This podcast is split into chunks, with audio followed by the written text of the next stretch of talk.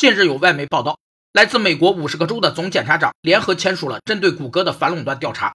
谷歌因其市场主导地位而面临政府的严格审查。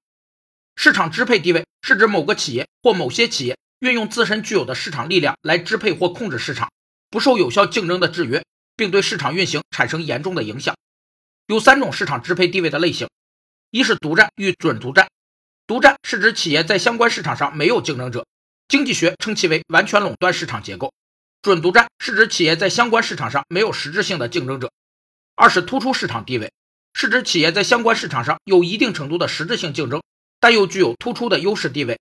三是寡占，是指相关市场上存在两个或两个以上企业作为一个整体共同控制市场，经济学称其为寡头垄断。有评论指出，自从微软在1998年被起诉以来，美国还没有针对科技巨头的重大垄断案件，审查谷歌标志着一个新时代的开始。